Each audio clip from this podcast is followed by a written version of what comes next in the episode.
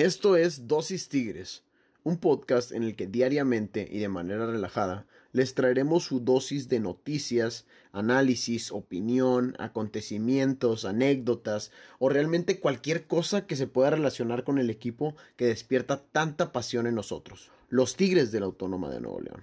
Yo soy Pedro García y será para mí un placer poder compartir contigo toda esta pasión por mis Tigres. Así que, sin más que decir, vamos a darle.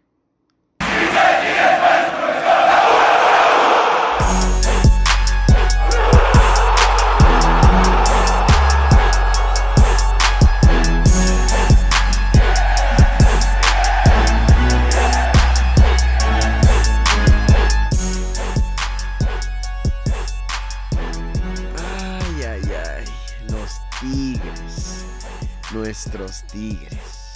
Señoras y señores, afición incomparable, bienvenidos a una emisión más de su programa, de su podcast, Dosis Tigres.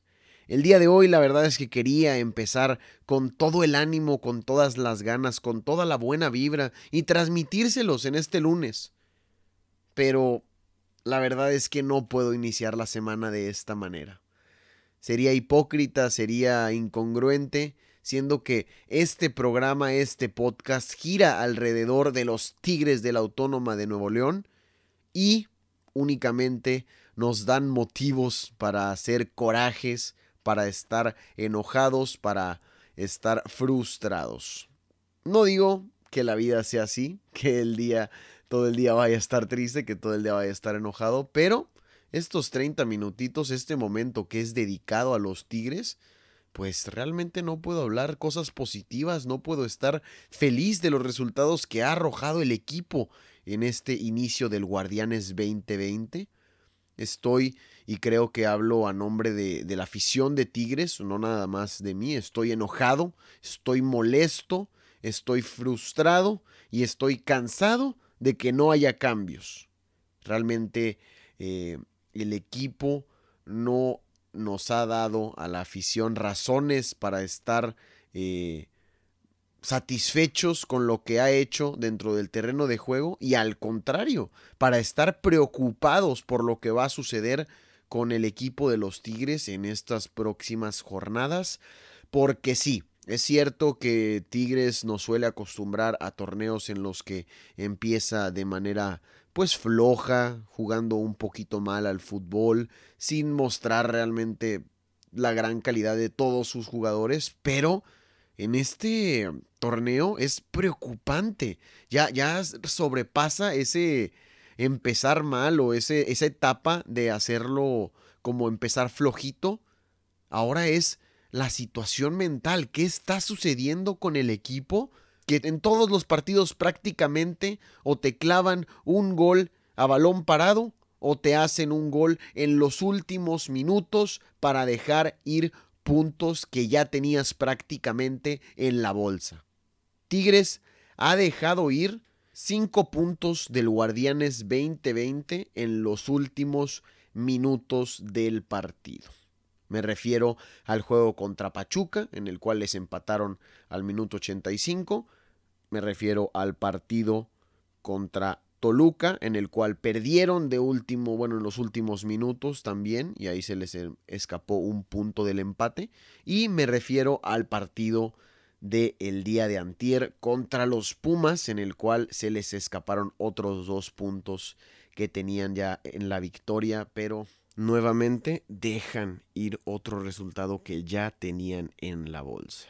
Y lo que es preocupante no es tanto los resultados que o los puntos que ha sumado Tigres en este torneo, porque realmente se encuentra todavía en el séptimo lugar de la tabla, ahí en zona de clasificación, eh, entre los primeros ocho del fútbol mexicano, pero Vaya, Tigres es un equipo al que tenemos que exigirle más. Sabemos que de inicio de torneo, viendo planteles y viendo eh, la manera en que venían jugando los equipos en los otros eh, pasadas campañas, Tigres junto con Cruz Azul y probablemente León eran los tres favoritos a llevarse el título. América, que siempre es favorito por, porque es el grande del fútbol mexicano. Rayados, que también tiene la plantilla más cara, también ah, se hablaba ahí.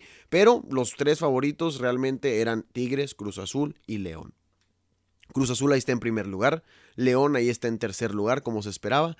Y Tigres en séptimo lugar, eh, con un juego realmente paupérrimo, decepcionante, un estilo de juego, no me refiero a este partido contra los Pumas, sino a cómo se ve el equipo, una personalidad en el equipo.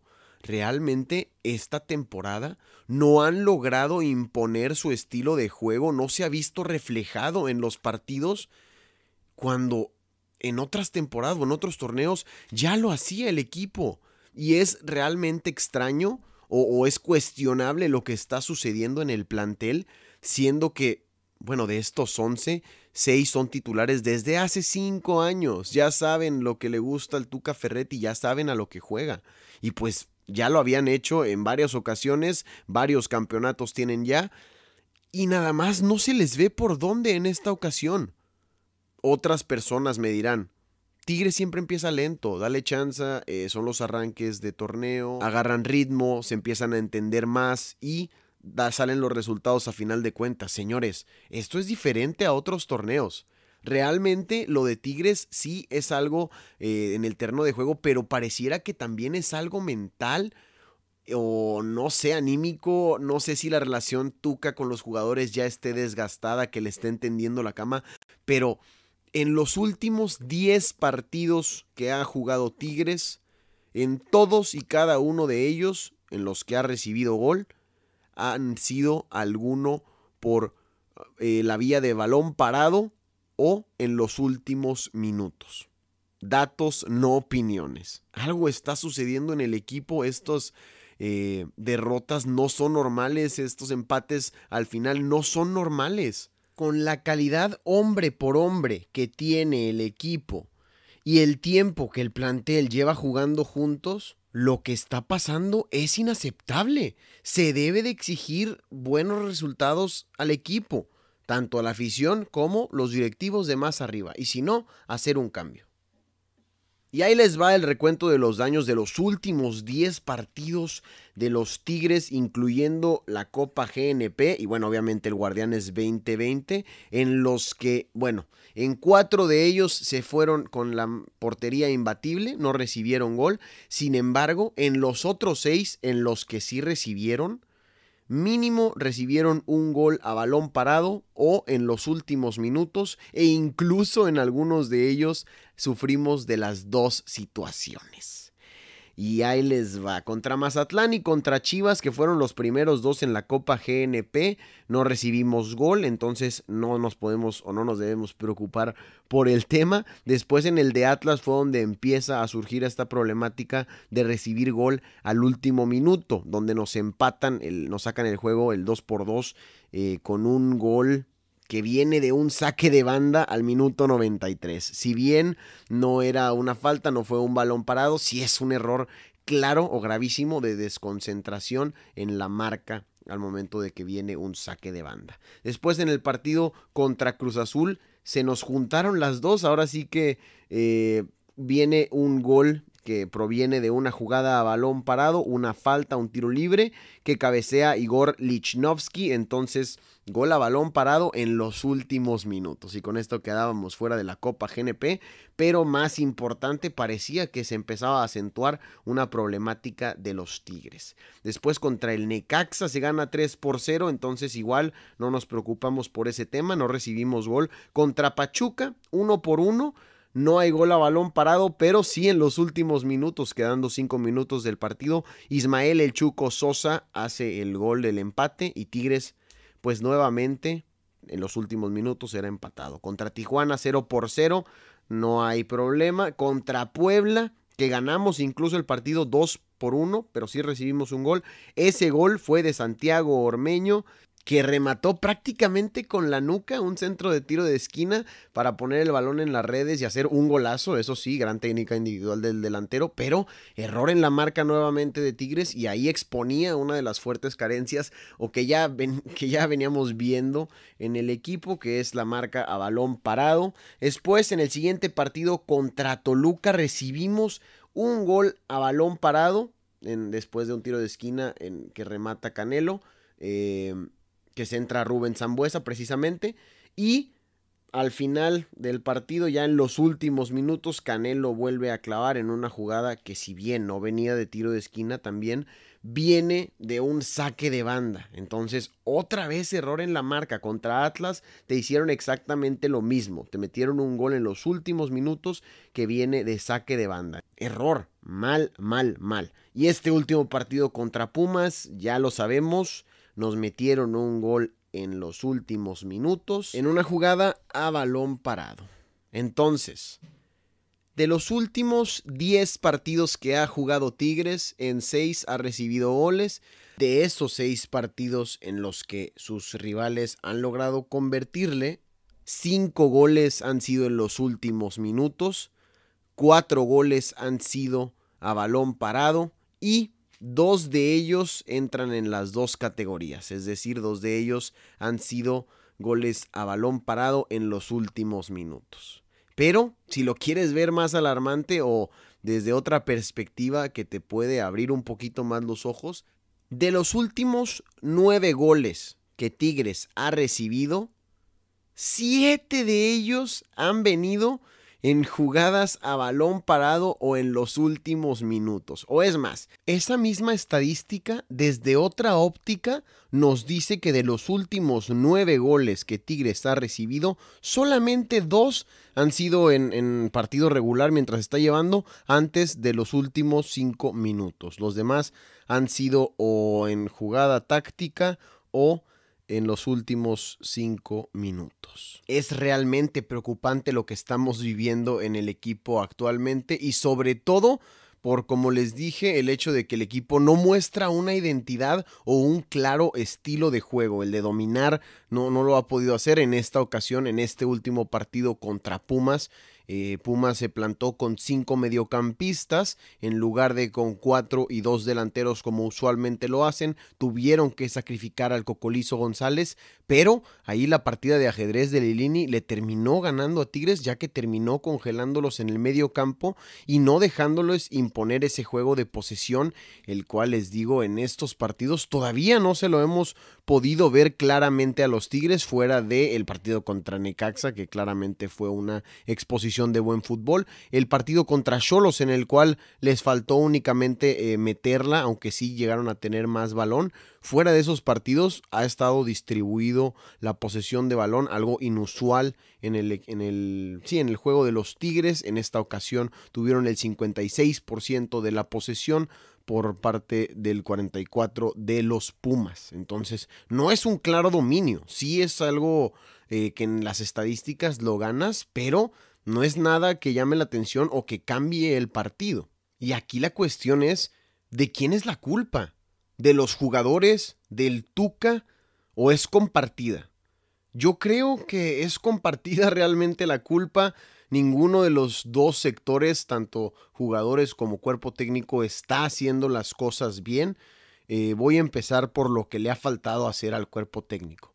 Iniciando por el Tuca, se ha vuelto muy obstinado en su manera de jugar, en su estilo de juego que no ha podido imponer y en dejar de titular a jugadores como Edu Vargas, que si bien este no fue un mal partido, dio varias asistencias eh, que no fueron gol, eh, pero buenos pases para gol que al final de cuentas no se pudieron concretar. Estuvo ahí participativo más que en otros encuentros. Eh, me parece que Leo Fernández entró los últimos 20 minutos y marcó la diferencia. Ricardo, tienes que ponerlo ya de inicio nuevamente al, al uruguayo. Realmente no sé qué le está viendo a Edu Vargas y por ahí me parece que está de terco con la jerarquía de este jugador y a lo mejor esto no le va a venir bien al plantel lo que necesita al uruguayo, que bueno, me parece a mí que tiene mejor asociación con el francés ahí arriba, en la delantera. Por otro lado, también le ha faltado al cuerpo técnico trabajar las jugadas a balón parado.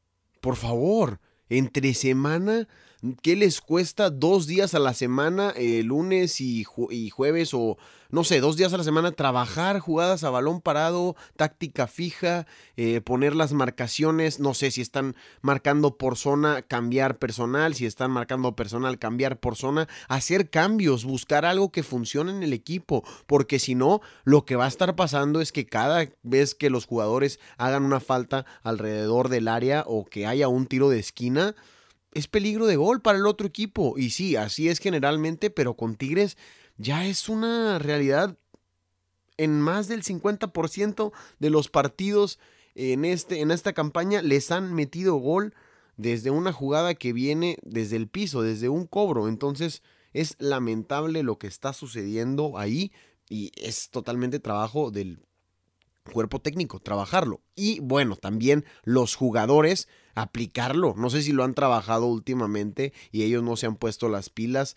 Eh, me parece que el, aspecto de no cerrar, de la concentración, de que te metan los goles al final, eso sí no puede, no le podemos echar la culpa al director técnico, es a los jugadores quienes están dentro del terreno de juego y quienes pueden hacer algo para cambiar ese resultado, ponerse las pilas. Como les dije, el gol contra Toluca y el gol contra Atlas vienen de un saque de banda, no puede ser que pierdan la marca de esa manera. Y sí, lamentablemente la liga y el sistema en el que jugamos da para echarte a la maca, relajarte las primeras jornadas, que no te importe, tratar de ajustar problemas y cerrar con todo. Y creo que Tigres tiene la oportunidad de hacer eso, pero necesita ya empezar a ajustar, empezar a hacer cambios necesarios en la mentalidad y en la forma de jugar del equipo, porque el plantel que tiene no está para dar este tipo de resultados realmente es uno de los mejores del fútbol mexicano y aunque sí,